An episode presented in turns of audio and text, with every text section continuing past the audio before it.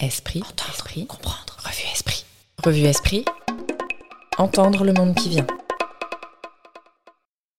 Non seulement les arts entrent comme un élément non négligeable dans toute description d'une société, mais encore ils manifestent au grand jour ce qui ne peut être saisi par aucun autre moyen.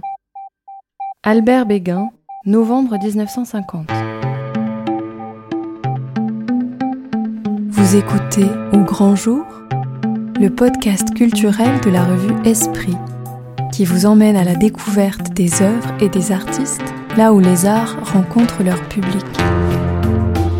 Dans cet épisode, enregistré au théâtre de la Criée à Marseille, Emmanuel Sonier-Cassia s'entretient avec Robin Renucci au sujet de son spectacle d'ouverture À la paix, inspiré d'un texte d'Aristophane.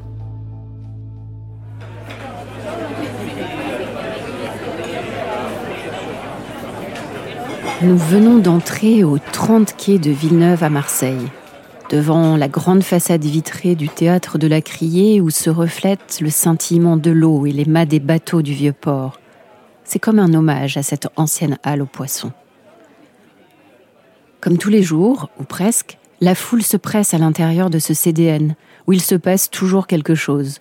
En particulier, en cette fin de semaine de novembre, durant laquelle se tenaient les rencontres d'Averroès, rendez-vous annuel marseillais de conférences d'histoire de grande tenue, qui fait salle comble depuis trois décennies et dont la thématique cette année était Retour d'Empire avec un point d'interrogation.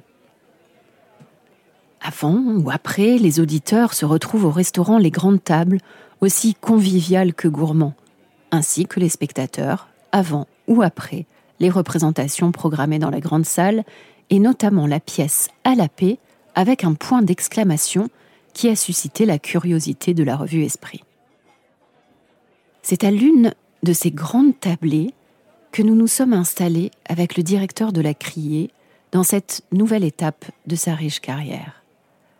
Après notamment les dix dernières années superbement remplies au Tréteau de France, Robin Renucci s'est inspiré de la paix d'Aristophane, qui fut pour la première fois représentée en 421 avant Jésus-Christ, en la mettant au goût du jour et à la couleur marseillaise avec l'auteur local Serge Valetti pour marquer son arrivée à la criée. Je lui ai d'abord demandé dans quelle filiation il avait voulu se placer, si ce premier spectacle se situait dans l'héritage de ses maîtres, Dulin, Villard, Vitesse, et dans une forme d'hommage peut-être à Marcel Maréchal, fondateur du théâtre de la Criée, qui avait monté la paix en 1991. Cette création fait partie de mon projet pour la criée. Au moment où j'ai présenté un projet il y a deux ans, euh, j'ai inscrit cette pièce dans le programme de l'ouverture euh, de ma, saison 23-24. Euh, Donc le principe est que je souhaitais une œuvre phocéenne, en remontant voilà, vers les Grecs sans doute pas une tragédie. Euh, parmi les comédies, euh, seul Aristophane a écrit 11 euh, comédies. Cette pièce, La paix, a une histoire, en effet, dans l'histoire théâtrale du XXe siècle. Et j'ai trouvé intéressant de me poser à mon tour les questions que s'était posées Charles Dulin, parce que Charles Dulin compte, dans ma vie. Été élève dans, l'école Charles Dulin, puis co-directeur de l'école, puis j'ai avancé sur le chemin de cet homme de théâtre qui, formait avec Jacques Copeau et Louis Jouvet euh, la fondation du Vieux Colombier, qui me touche beaucoup, notamment sur le rapport à la jeunesse. Il euh, faut se référer au manifeste du Vieux Colombier. Euh, Charles Dulin avait passé le flambeau à Jean Villard. Jean Villard, le théâtre populaire, la, transformation du cadre de nos politiques culturelles avec un souci très appuyé pour le, le, rapport au public. Puis Antoine Vitesse qui s'est posé cette question. Et euh, pour finir, Marcel Maréchal, qui l'avait monté également. À chaque fois, ces quatre euh, hommes de théâtre n'ont pas eu de bonne critique. C'est une énigme donc euh, que de s'obstiner à travailler sur cette pièce d'Aristophane. Et je trouvais qu'à mon tour, je cherchais peut-être dans la mémoire d'Antoine Vitesse qui avait commencé sa première création à Chaillot qui était Faust et il apparaissait dans une malle nue complètement nu. C'est une façon de dire aux, spectateurs, ben voilà, je n'ai rien à, vous prouver qu'à me mettre en danger avec vous et euh, je suis heureux de partager euh, ma nudité, c'est-à-dire arriver sans la connaissance euh, voilà, descendante d'un homme de théâtre qui veut vous prouver ce qu'il sait faire. Donc je trouvais ça assez noble de sa part et je me disais, ben, je vais me mettre en danger moi-même donc une pièce qui a des difficultés à conquérir, en tout cas les médias, la presse, hein, en tout cas la critique.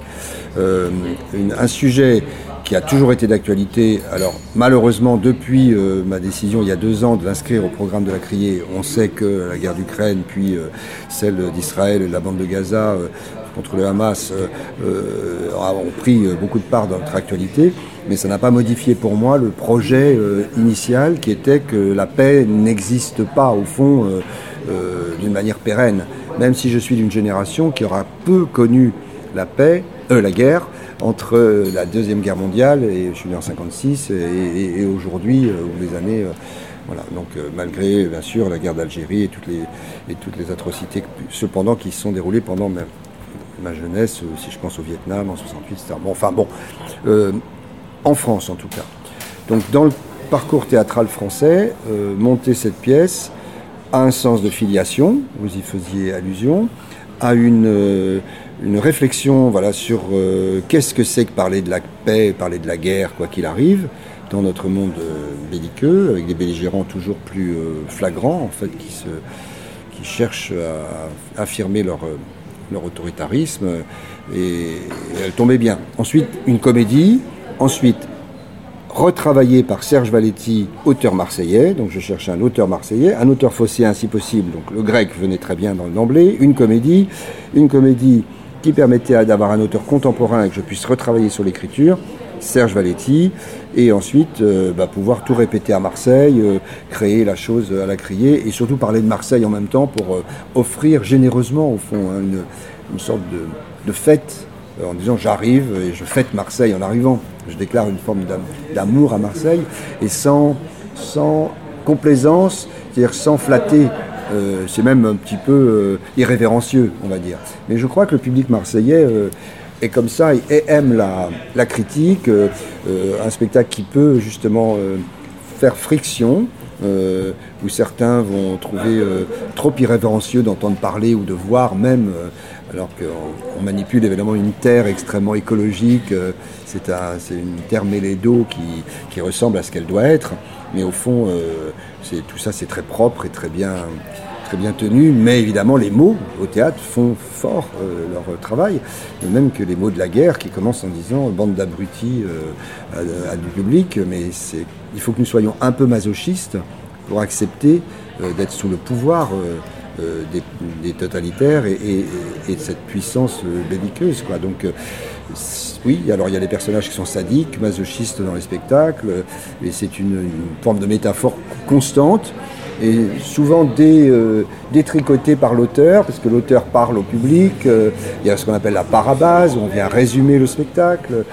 en disant aux gens, vous avez compris, c'était la question du caca, du pipi, du capitalisme, mais c'est pas ça, c'est une machine à merde. enfin, donc ça déjoue un peu le, la réflexion qui cependant, bah, c'est le, monde de nos déchets voilà, qui se pose et, comment bah, il y a une déchéance de l'humanité euh, qu'il est parfois pour certains plus difficile à voir sur un plateau et même à accepter que d'entendre parler des atrocités qu'on entend à la radio et pendant le temps où nous parlons euh, des monstruosités humaines.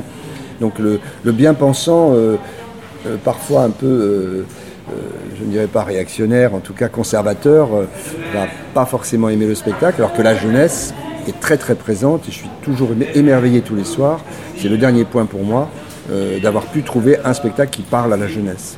Et c'est ce que je voulais. Donc reconstruire un public, élargir, la base sociale du public, et notamment auprès des jeunes, quand on sait que le théâtre est un lieu vieillissant en public. C'était pour moi un pari qui me faisait faire ce choix de la paix d'Aristophane. Quoi, ils sont partis parce que vous leur courez sur le haricot Parce qu'ils en avaient marre de vos supplications. Et de vous en bas. Alors ils ont dégagé, ils ont tout laissé en plan. Mais pourquoi? Mais parce que vous préférez faire la guerre. Parce qu'ils n'ont pas cessé de vous offrir en vain des occasions de paix. Et ces vengeances à tout va, à longueur d'année. Quand c'est pas la Perse, c'est les Balkans. Le Tonkin, le Cambodge, le Mali, la Birmanie, l'Hindustan, la Crimée, le Caucase. Ils en pouvaient plus, c'est normal. Trafalgar, Mercier-Kébir, Austerlitz, Stalingrad, Verdun, Dachau, Hiroshima. Vous en avez pas marre, hein? Chicane et chienlit à tous les étages. Et que je te casse la tronche, et que je te trouve ceci, et que je t'empile cela, et que je t'installe des dictatures. Ça pouvait plus durer. Ah, la casquette de vous et c'est pas plus. Comment c'est possible? Et bah c'est comme ça.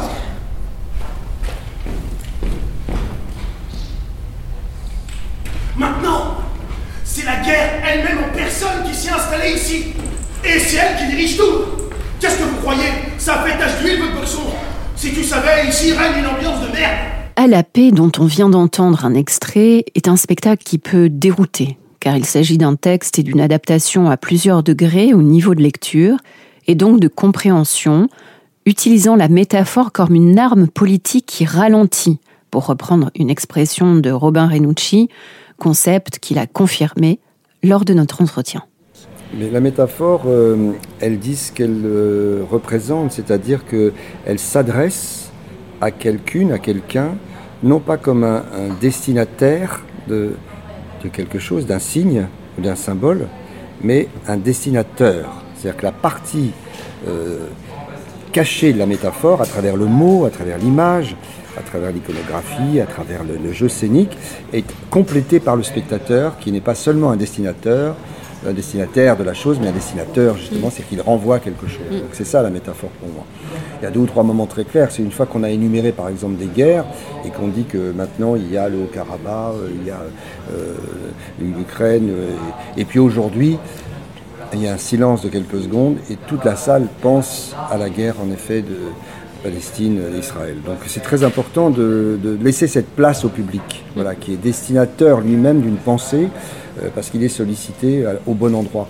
Et j'aime cette adresse au public qui consiste à, ne, à faire la moitié du chemin, comme Montaigne le dit très bien, la parole, la parole est de moitié à celui qui la prend mm. et à celui qui l'écoute. Donc le retour du public compte beaucoup pour moi dans ce qu'il comprend. Et parfois, oui, il faut être très simple, euh, simpliste parfois, et faire des étages voilà, de réflexion. C'est-à-dire que le spectacle peut être vu par un enfant de 10 ans qui va rire sur caca pipi, euh, capitalisme, mais en même temps euh, par euh, un scientifique qui sait que le méthane aujourd'hui est le projet scientifique de l'avenir et la combustion en effet des, de nos déchets et notamment de nos excréments, puisque Bill Gates par exemple travaille à équiper la planète entière de euh, toilettes, qui, pour les questions à la fois sanitaires, mais en même temps de réflexion sur retravailler les excréments en cendres pour en faire un nouvel euh, carburant ou un, nouveau, un nouvel engrais.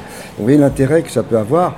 Euh, voilà, c'est très important. Cela est parti de Vespasien hein, au départ, hein, qui savait récupérer l'urine au temps des Grecs, parce que les tanneurs avaient besoin de l'urine.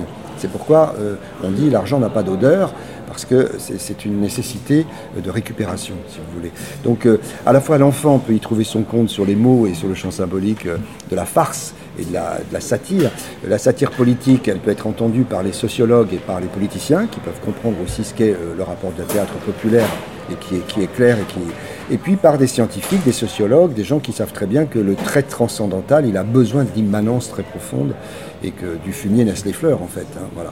Donc oui, il faut être simple. Je crois que c'est ça le caractère du théâtre populaire, que Molière savait très bien traiter. D'ailleurs, euh, Rabelais euh, était un des premiers à renommer toute cette question euh, dans Thélème, dans tous ces deux frères Jean Lantomeur. Enfin, on parle très crûment de la sexualité, de la scatologie, parce qu'on sait que c'est l'ancrage de la pensée et de l'intellect surtout. C'est de cet endroit immanent qu'on peut avoir une réflexion transcendantale.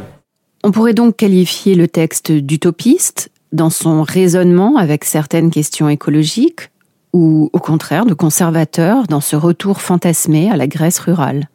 Mais l'on peut aussi le trouver très précurseur et subtil dans son rapport avec la question démocratique notamment. Disons qu'il sait que c'est ce qu'on appelle l'irénisme, hein, c'est-à-dire que Irénée et la paix euh, créent ce rapport irénique, qui est que, euh, au fond, euh, oui, ce qui est bon, c'est de c'est ce que va prôner Saint François d'Assise, c'est-à-dire être dans la contemplation et dans la nourriture euh, des éléments, euh, cultiver euh, votre jardin et retourner à la terre et, chacun. Mais dans notre société d'aujourd'hui, je trouve que c'est c'est une réflexion que mènent beaucoup de gens, hein, ce retour euh, à la nature, à la terre, au, respect de Déméter, euh, la, terre euh, productrice et fertile, qui est négligée, qui est méprisée et qu'on empêche de, nous nourrir au fond, et on ne sait plus du tout se nourrir.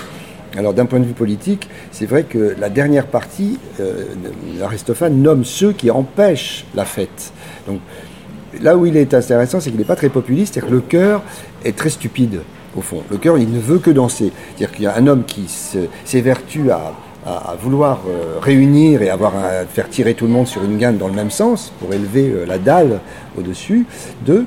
Euh, et le peuple, lui, il ne veut que danser, il, se, il, est, il, veut du divertissement. Mm. Donc d'un point de vue politique, ça nous rappelle que le peuple, il a besoin, il a envie de se divertir et c'est tout. Les jeux du cirque. Voilà.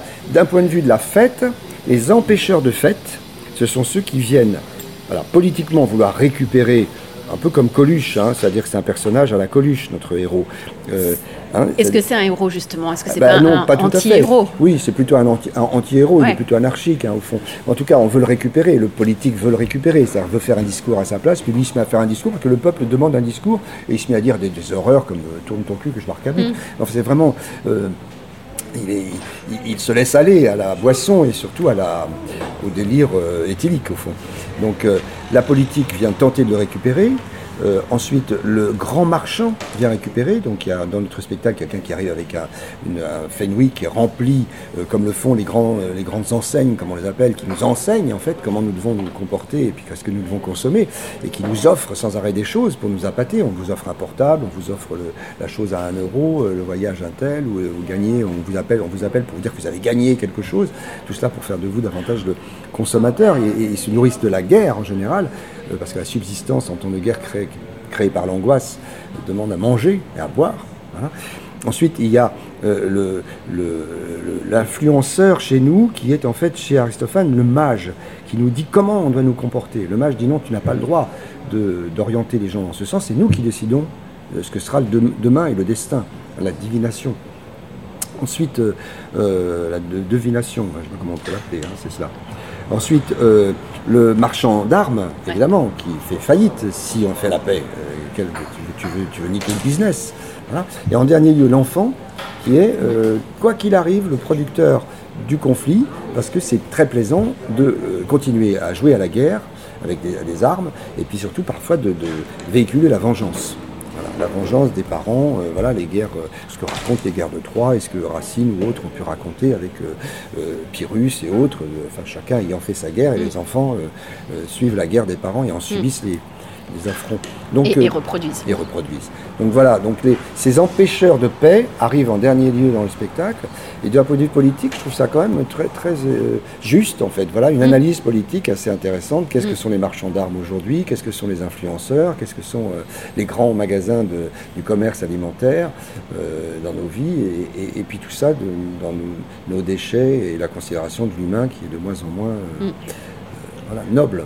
Et qu'est-ce que c'est aussi que le peuple et le citoyen. Oui, et le citoyen qui a du mal à se fédérer, qui a du mal à être démocratique, parce que lui-même, il a ses intérêts personnels et il veut sa viande, encore une fois, cuite, pas cuite, végétarien ou autre.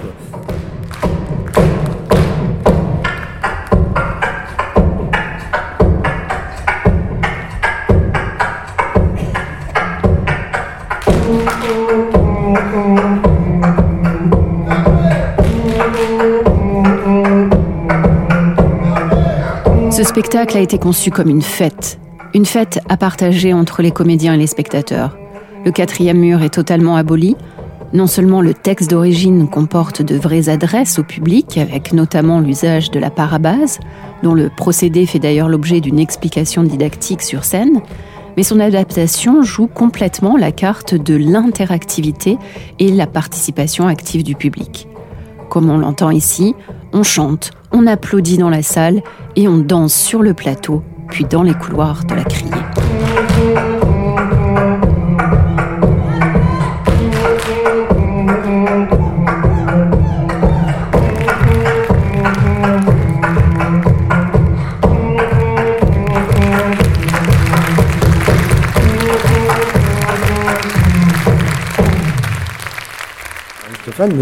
Comme le, bon théâtre, je crois, ne donne pas de leçons, ni nous dit pas qu'est-ce qu'il faut faire. Ce qu'il dit quand même, c'est trinquer. Trinquer, ça veut dire euh, parole, échange, euh, attention portée à l'autre, qui peut minorer éventuellement le désir de conflit. Et quand on boit ensemble, on ne se cogne pas dessus normalement. Ce spectacle correspond au projet global de Robin Renucci pour la Criée, mais qu'il poursuit en réalité depuis plusieurs décennies. À la Criée, dans mon projet, il y a trois domaines qui sont le, disons, le parcours esthétique du spectateur, voir des œuvres, le parcours pratique, on travaille, il y a des ateliers réguliers, il y a des ateliers mensuels, il y a des ateliers pour les enseignants, des ateliers pour les amateurs, des ateliers pour les professionnels. Et puis troisième plan, l'esprit critique. Tout à l'heure, il y aura un débat après le spectacle. Donc là, les trois expériences, voilà, esthétique, pratique, critique, qui font un spectateur émancipé. Faire une fête pour rencontrer le public, dans un premier temps, et l'amener à comprendre ces trois endroits, hein, de l'œuvre, de la pratique, de la pensée, qui vont jalonner tout mon, mandat. Parce que je crois que c'est là qu'il y a un spectateur émancipé et qu'on est euh, au cœur de la question de l'éducation populaire, l'émancipation et la solidarité, comme c'est écrit sur les murs, euh, enfin sur les vitres plus exactement de la criée, où il, s'agit des droits de chacun à cet imaginaire et à une vie plus solidaire. L'expression de spectateur émancipé qu'emploie Robin Renucci et l'idée qu'il applique est celle du philosophe Jacques Rancière, qui a ainsi intitulé l'un de ses ouvrages paru en 2008, ce qui revient à une forme d'élévation, comme l'a écrit Victor-Henri de Bidour, le traducteur français le plus connu d'Aristophane. La communion n'est pas que ecclésiale, elle peut être laïque, comme le disait Jean Villard. Et cette idée de l'élévation, ça ne veut pas dire pour autant, euh, quand je parle d'une sorte d'élévation populaire, c'est une élévation tout au long de sa vie. C'est pas mystique, c'est pas euh, transcendantal, c'est juste continuer à donner les capacités d'agir. Voilà. Euh, permettre des capacités d'agir aux citoyens et aux spectateurs en particulier, qui va euh, bah, élargir ses capacités de, production lui-même, du champ symbolique. Hein. Mm. Donc c'est ça l'élévation, c'est-à-dire qu'on est capable de, s'élargir vers le haut euh, en, grimpant au, niveau mental, c'est-à-dire à la fois ne pas se contenter de subsister, pas seulement d'exister, mais aussi de consister, c'est-à-dire créer du concept. Et, pouvoir dire que parfois les choses très simples de la farce, comme Molière le disait, bah, nous amènent à être consistants. C'est-à-dire qu'on dit, tiens, mais si j'y réfléchis bien, pourquoi on me parle avec cette simplicité Mais les bons discours peuvent être à la fois simples et en même temps élevés. C'est sur ces mots, comme sur les notes de la fête qui se poursuit dans le vaste hall du théâtre à l'issue de la représentation, qui ne connaît pas vraiment de fin, que l'on doit quitter ce lieu magique de la criée, qui est assurément entre de bonnes mains pour au moins les quatre années à venir.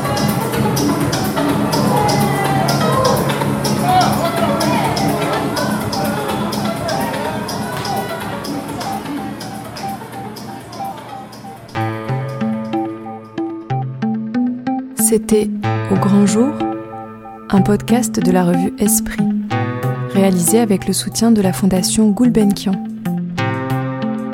Écriture et préparation, Emmanuel Sonier Cassia. Réalisation, Léobardo Arango. Esprit est une revue indépendante. Pour la soutenir, abonnez-vous.